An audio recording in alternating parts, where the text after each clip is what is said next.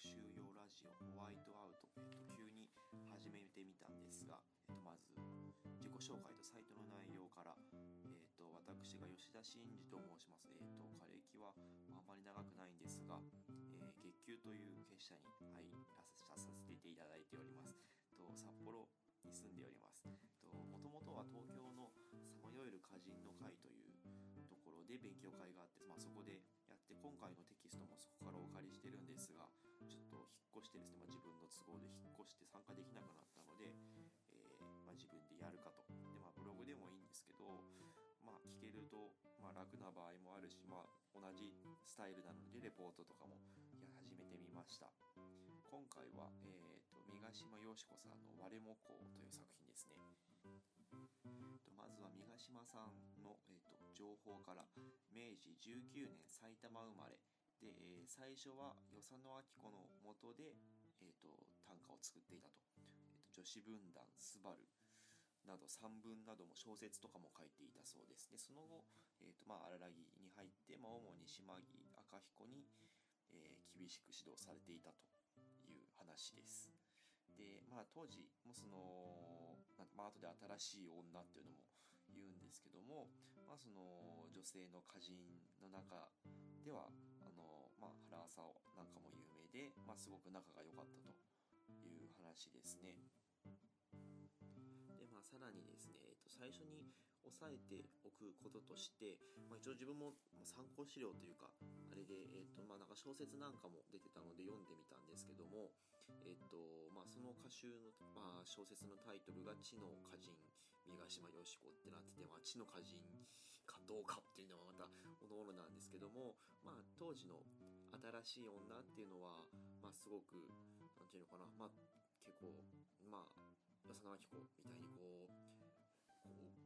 強く女性として喫立していくというかそういう方向を出していた人だったりとか、まあ、あの原尾さんも、まあ、すごくこう、まあ、あの美人で恋愛沙汰のことがいろいろ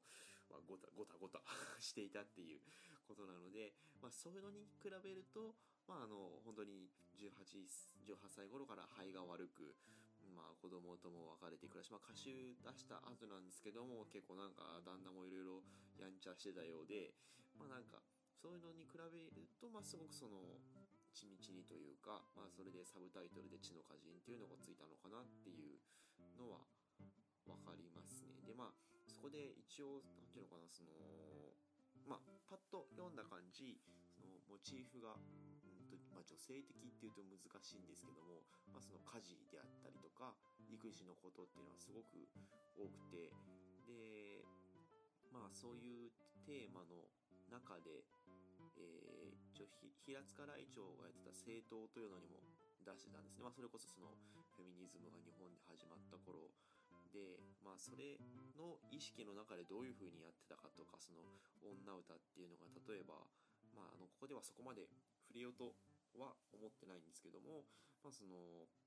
例えば釈食がその、まあ、スラオぶりとかタワヤメぶりとかそういう話、まあ、そのまあすごくある捉え方ではすごく短歌が当時男性的なもので、まあ、その女性も読んでいたけれどもそういう男性的なものに対してこう同等というよりはそのあの会に扱われているっていう環境も歴史的にはあるということなどもすごく議論にはなっていて、まあ、だからどういうこう関係とか心境で読んでいたかとか立ち位置なのかっていうのはちょっと多少触れないといけないなとは思ったんですけどもまああの自分としてはすごくその生活でその例えば家事とか、まあ、縫い物とか、まあ、明治食器で、まあ、ほぼほぼ女性がやってたもんだと思うんですけど、まあ、それがすごくこう爽やかに気持ちよく書かれてて、まあ、そのどういう環境だったにしろ心境だったにしろまあこうなんか素敵爽やかに書かれてるものはそのまま受け取ろうかなと自分は思って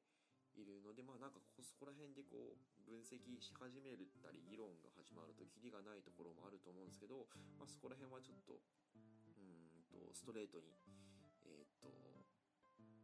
読んでいこうかなと思っています。で全体の構成に関しまして、えー、まああの後書きに書いてあるんですけども最初に、えっと最最まあ、当時出した当時最新の歌集を載せてで後ろの方に古いものが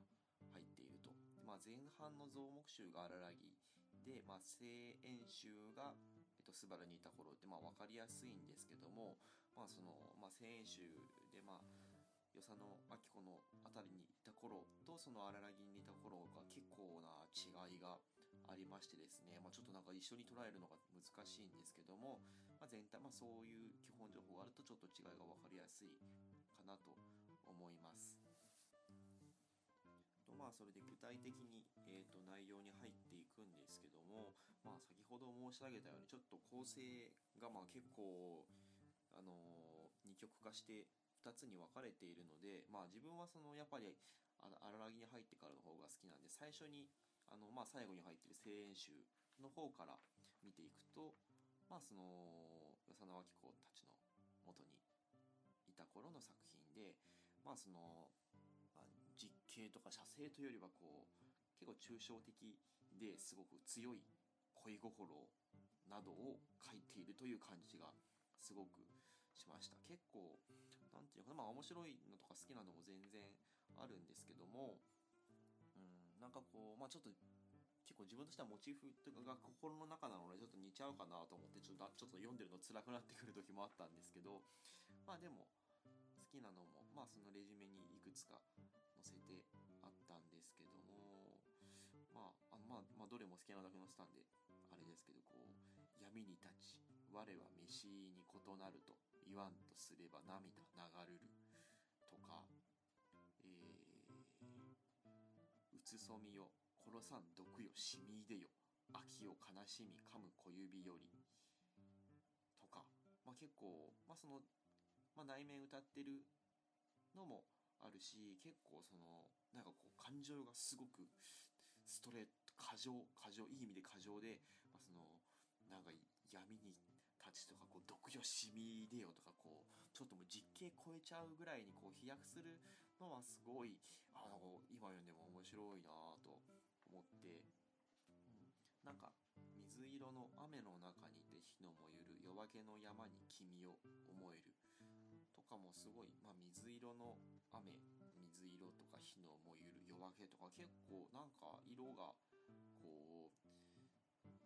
浮かんできて結構鮮やかででもすごい激しい感情と雨とみたいな感じ。まあ普通にこういうのも好きでしたね。とまあちょっとなんかあんまりフレーズあれなんですけどまああのそういう感じのまあ与謝野明子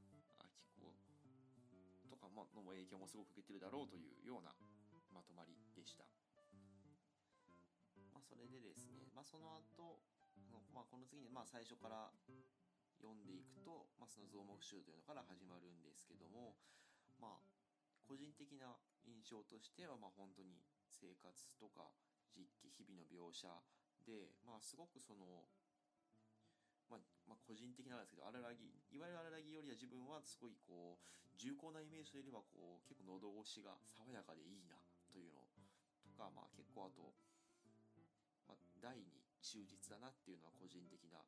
印象なんですけどもその企業だと本当に起きあの起きて寝ての生活の話だったりこう道の国に行くっていうのは本当に旅行の話だったりとか結構何て言うのかなこうきっちりこう練りなんかやっぱ構成してあるなという感じがしましたで一応なんか気になったいいなって思った点をこう3つ取り上げてみたんですけどもまあ最初にこうまあ、ちょっと用語がすいません。心象風景でいいのかわからないんですけどもあのこう基本的にこう起こった出来事を読んでいくその実記を読んでいくっていう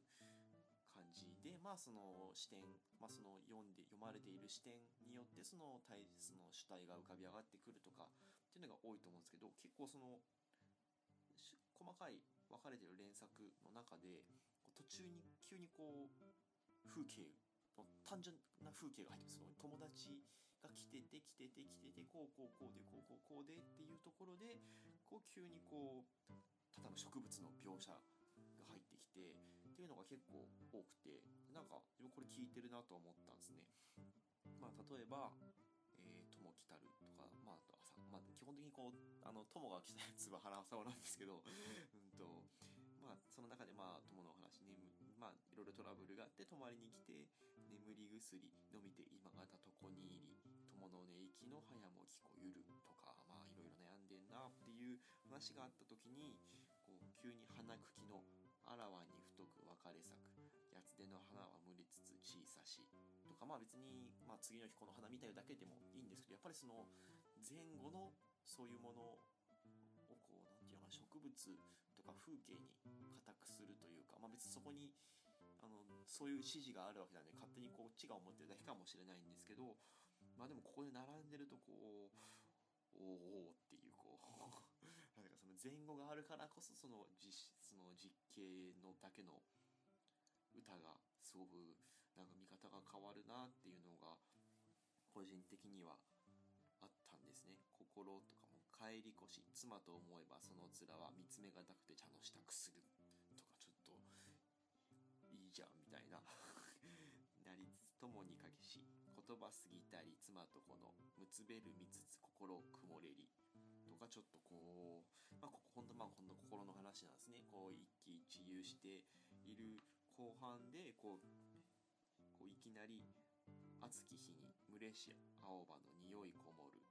夕べの道にカブトムシ飛ぶっていうまあ別に何て言うかなまあいろいろあったよっていうとこなんですけどこうまあなんかこうじりじりと暑い日にこう青葉の草いきりがもわっときてでもまあ夕べでちょっと涼しくなってんのかなっていうとこでなんかしかもカブトムシ飛ぶって結構飛んでるとでかいんですけどそれがこうゴワッといくっていうのをこうちょっとそのこの前後の環境と組み合わせてやるとやっぱちょっとなんかなんか面白いなとかそういうインパクトがあるなと思っていうふうにまあ読んで、まあ、ちょっといくつか例挙げてるんですけど、まあ、そういうのがこう面白いなって思ったのと、まあ、ちょっと違うなって思ったのが2番育児、えー、まあ、育児っていうほどでもまあね結構あのほぼほぼなんか旦那の実家に預けてたみたいな感じみたいなんですけど所沢の方かな。まあその中であのいいなっていう風にその髪伸びてよその子供の心地するあこは座れり明かりの影とか。まあその本当に子供に対する愛情を読んでいるっていう。まあその、まあ、ちょっと違うなって取り上げて、まあ、単純にいいなって思ったのもあるし何て言かなこうあんまりこう生活の環境を嘆く歌ってあんまり出てこないなと思って、まあ、そのさっきの、まあ、本当に自然絵が綺麗だったりとか、まあ、この後にいう自分はその本当に家事とかをやってる歌が好きだったんですけど、まあ、それに比べるとその結構シチュエーションの力が強いなというか、まあ、その子供と離れているからこそ読めるまあ別にそのためには離れてるわけじゃないんですけど、まあ、ちょっとここでちょっと質が違うなと思ってえっ、ー、とまあ良かったのもあってちょっと取り上げてみました。でまあこの後にですね、まあ、個人的に 個人的にメインディッシュというかまあいいなと思ったのがまあ3番で、まあ、その実景と、まあ、生命参加と書いたんですけどもまあその何て言うのかな結構すごく柔らかい生活性というかの中で泣き濡れてカニと戯る感じではなくって本当にこう日々日々のこう何でも結構本当にモチーフだけ見たら本当に何でもないことが多くていやでもそこがいいなと。短歌いいもんですねって心の中の水野晴郎がすごい出てきてちょっと思わず絵に描いちゃったんですけどまあそういう内容、まあ、で本当にでこうまあそれもなんかこう狙,、まあ、狙って書いてるとあれなんですけどこう本当に日々蓄積していってるのでもう本当にバリエーションも多いし飽きないしまあなんかこうね蚊帳をのりつけて干したりとかこう料理とかでも雑巾とがけとかでもやっぱなかなか今得難い気持ちよさというかなんかここまあ単純に今読んで面白いなんかこういいなってなりながら読んでましたね。ですごい思わずブワーッと上げちゃったんですけど夕べの部屋に明かりをつけず座りより餅つく音のよそに聞こえるとまあそのねなんかまあこ、まあ、今もあるかな。子供の頃はなんかこう夕方になんか豆腐屋さん来てポワーみたいなのあったんですけどまあ今ねちょっとなかなか豆腐屋さんもいないだろうしチャルメラとかいラーメンいるのかな。まあなんかそういうのにも通じるような、本当にこう音と色とこうがすごく五感を刺激される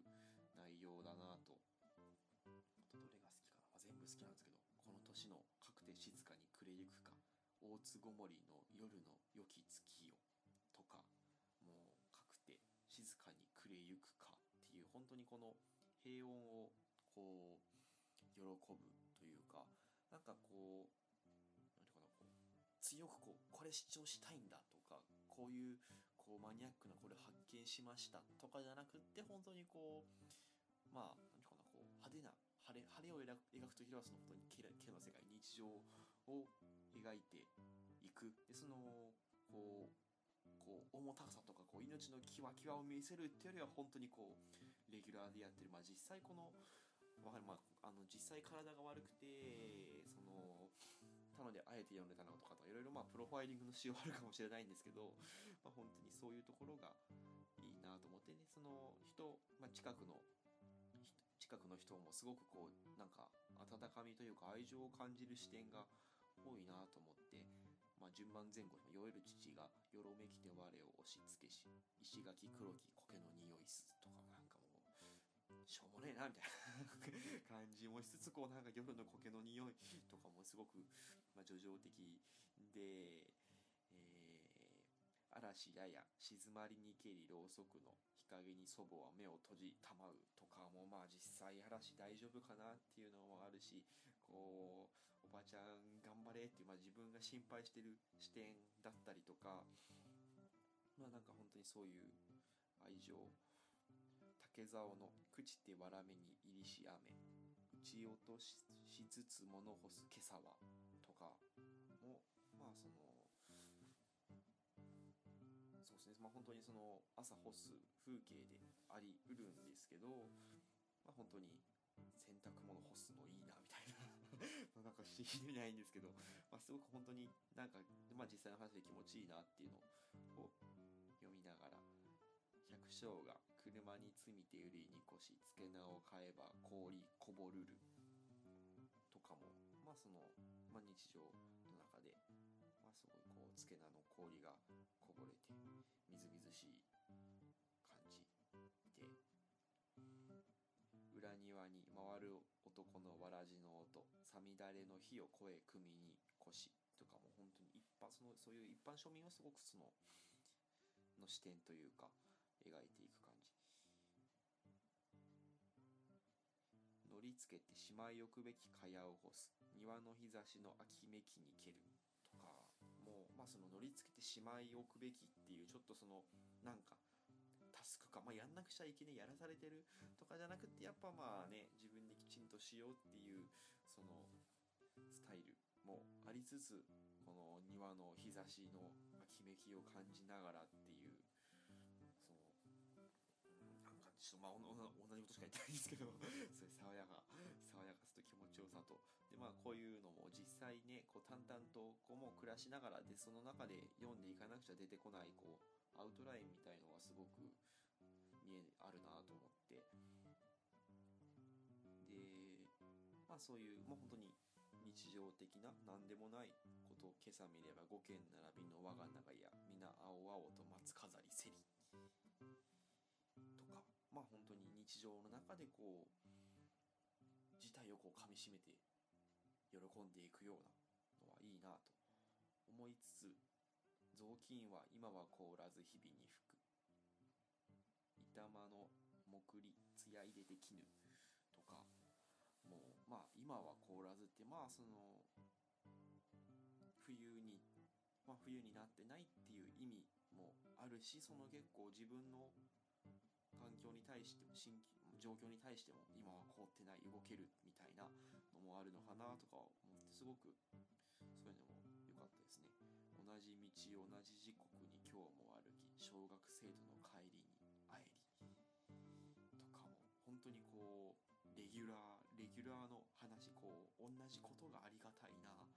というようなところ本当にこういいですねって思いながらちょっとざっくりとそういう感じでまあね本当にね読まないと分かんないところもあると思うんですけど気になったところはこういうところが好きでした。はいとですね短いんですけれども個人的なこう我も三ヶ島よしこも我もこのまとめはこんな感じでした。まあ本当はねこの勉強会でみんなでこ,、まあ、この発表した後にこういろいろ聞くから勉強になるんですけどまあねちょっとまあ、なかなか今やる人もいないのにあのー、これ読んでくださいとかあの、感想とかも、えー、あればぜひぜひお聞きいただければと思います。またあのタイミングを見て新しい歌集もアップしていきたいと思います。ありがとうございました。